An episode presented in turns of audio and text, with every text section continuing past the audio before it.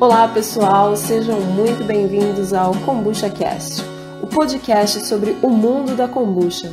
Meu nome é Mônia Gomes e espero que você conheça um pouco mais sobre esse universo incrível. No episódio de hoje, traremos um resumo da live que aconteceu no Festival Brasileiro de Kombucha com Dani Luthier. Ela vem nos falar sobre como se desenvolver na arte do chá para se fazer uma kombucha de qualidade. Dani é uma pesquisadora de chás que teve sua primeira imersão por nove meses visitando 11 países produtores de chá. O foco de pesquisa da Dani é a planta Camellia sinensis. Quando falamos de chá, estamos falando da planta Camellia sinensis. Algumas pessoas falam chá de camomila. Isso, na verdade, não é chá. Isso é uma infusão. Quando falamos de chá, estamos falando do chá verde, chá preto, que são os mais conhecidos. Também temos o chá branco, o oolong, o chá escuro e o amarelo. Eles seriam os seis chás oficiais.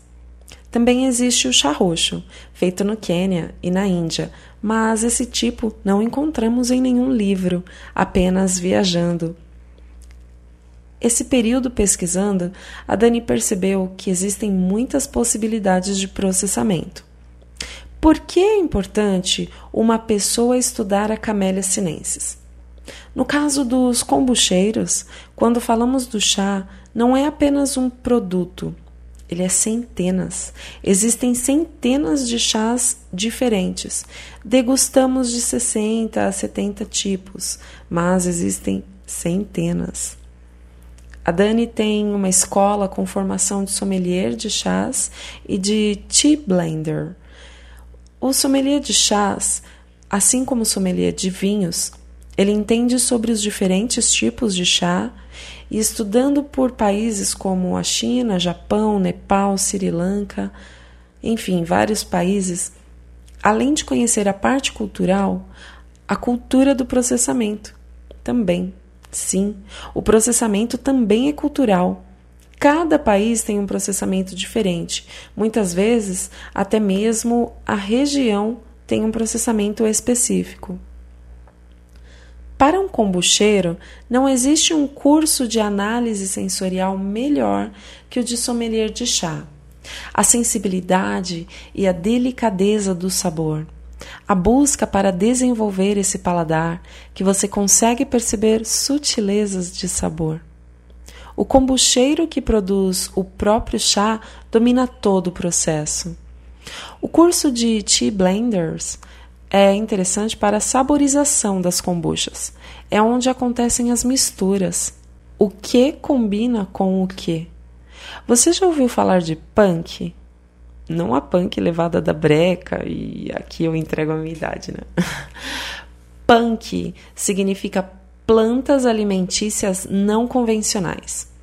São plantas que podemos utilizar para fazer as infusões. Temos tantas especiarias Inclusive, numa das viagens que Dani fez para a Amazônia, ela experimentou uma casca chamada preciosa, que tem notas de mel. Outra planta chamada crajiru, ela é vermelha, com mil propriedades. Também tem o pacová, uma casca rosa, mas na infusão não fica com essa coloração.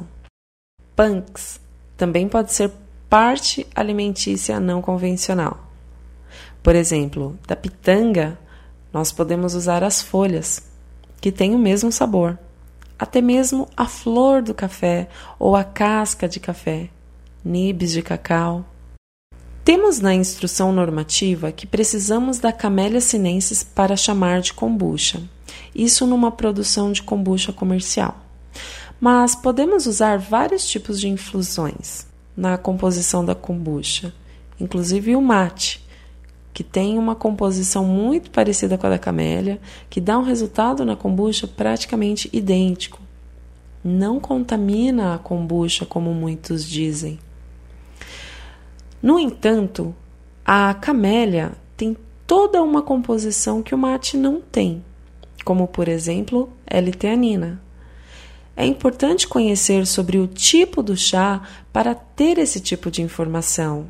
Questão de cafeína, quais são os chás mais cafeinados para fazer determinada composição de sabores. Por exemplo, flores e frutas combinam muito mais com o verde e o preto. Sobre os sabores e gostos do chá puro, vemos que, por exemplo, tem chá verde que tem notas de castanha, outros são mais astringentes, mais comum. Outro verde com notas de jasmim, chá verde com sabor de pipoca.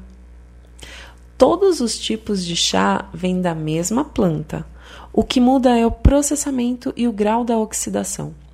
O chá escuro é fermentado e é mais conhecido como puer. Os outros cinco tipos temos o verde, que é 0% oxidado, passa por um processamento de aplicação de calor logo após a colheita, desnaturando as enzimas, e assim ele não oxida. O branco e o amarelo também são 0% oxidado. O que difere é o processamento, e o branco possui mais brotos de camélias sinenses. O preto é 100% oxidado e o oolong é meio termo, varia entre 15% e 85%. Tá, mas isso afeta em quê? O chá verde, sendo mais leve, você trabalha com nuances de sabor, interessante para infusões. Quando quero notas mais sutis, mais suaves, uso uma temperatura e tempo menores. Se quiser extrair mais taninos, o tempo e a temperatura fazem a extração. Além de taninos, também a teína. Se quero mais amargo, então mais tempo. Se quero notas mais florais, a indicação seria o chá branco, numa infusão a 70 graus por 2 minutos. Se passar o tempo, o sabor fica mais intenso, mais forte e perco a sutileza. O preto consigo trabalhar com um corpo diferente. Não seria interessante misturar os tipos de chás para explorar melhor suas particularidades? Os nutrientes do chá são base para o desenvolvimento da colônia. Nutre essas bactérias que se alimentam do chá e se desenvolvem. Normalmente, quando as colônias não estão se desenvolvendo, tem relação à qualidade do chá que está usando, às vezes muito cheio de galhos. Não existe uma receita padrão de quantidade de chá. Você precisa aprender o melhor ponto e para isso você precisa provar, testar, ajustar. Não é a mesma coisa fazer uma xícara de chá ou fazer 100 litros de chá. Então, experimente, teste e ajuste quando necessário.